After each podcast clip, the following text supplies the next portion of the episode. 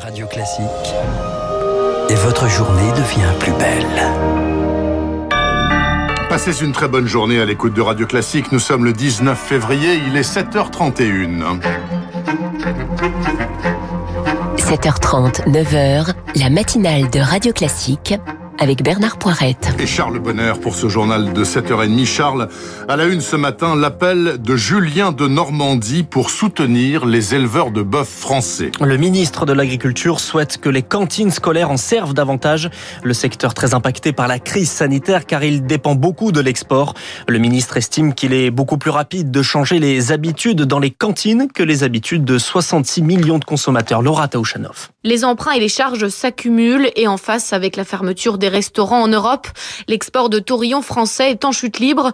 De jeunes bovins mâles très peu consommés ici en France. Alors Anthony fait ça, un éleveur de Haute-Vienne est obligé de brader ses prix. On perd quasiment 200 euros par bête. Ça devient assez compliqué.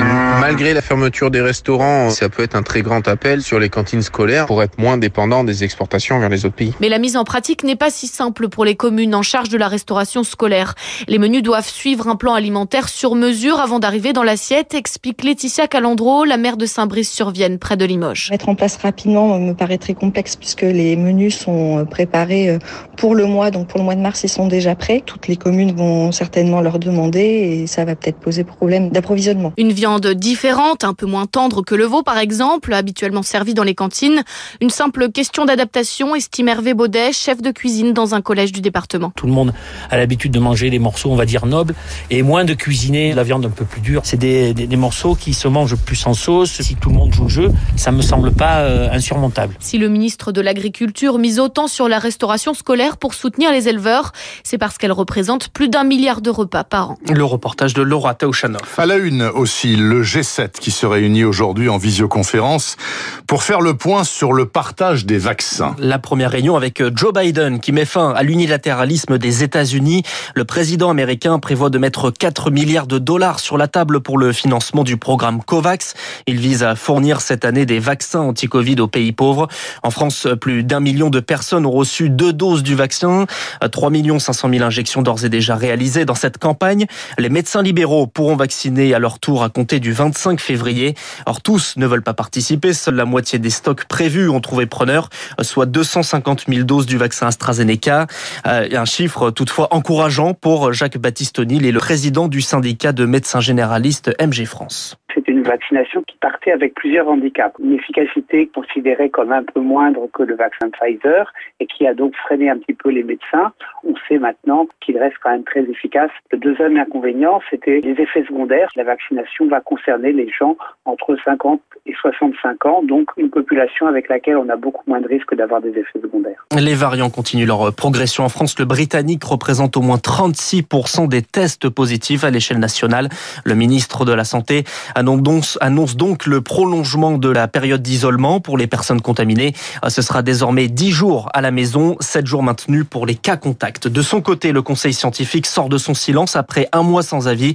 Dans un article publié dans la revue The Lancet, cinq membres dont le président Jean-François Delfrécy réclament un nouveau contrat social entre les générations. En clair, ils défendent l'idée d'un auto-isolement des personnes âgées et à risque.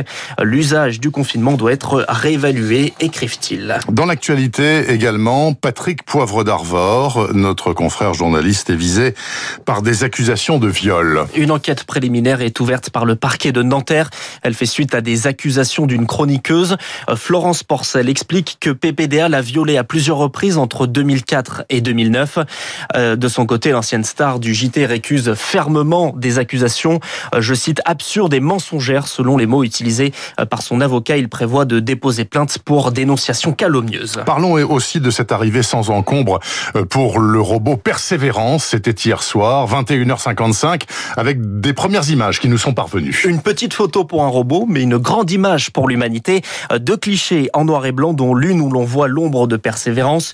Nous voilà à saluer Emmanuel Macron pour saluer l'opération. Le chef de l'État qui assistait à l'opération hier depuis le siège du CNES qui a développé la Supercam qui va permettre d'étudier les roches martiennes.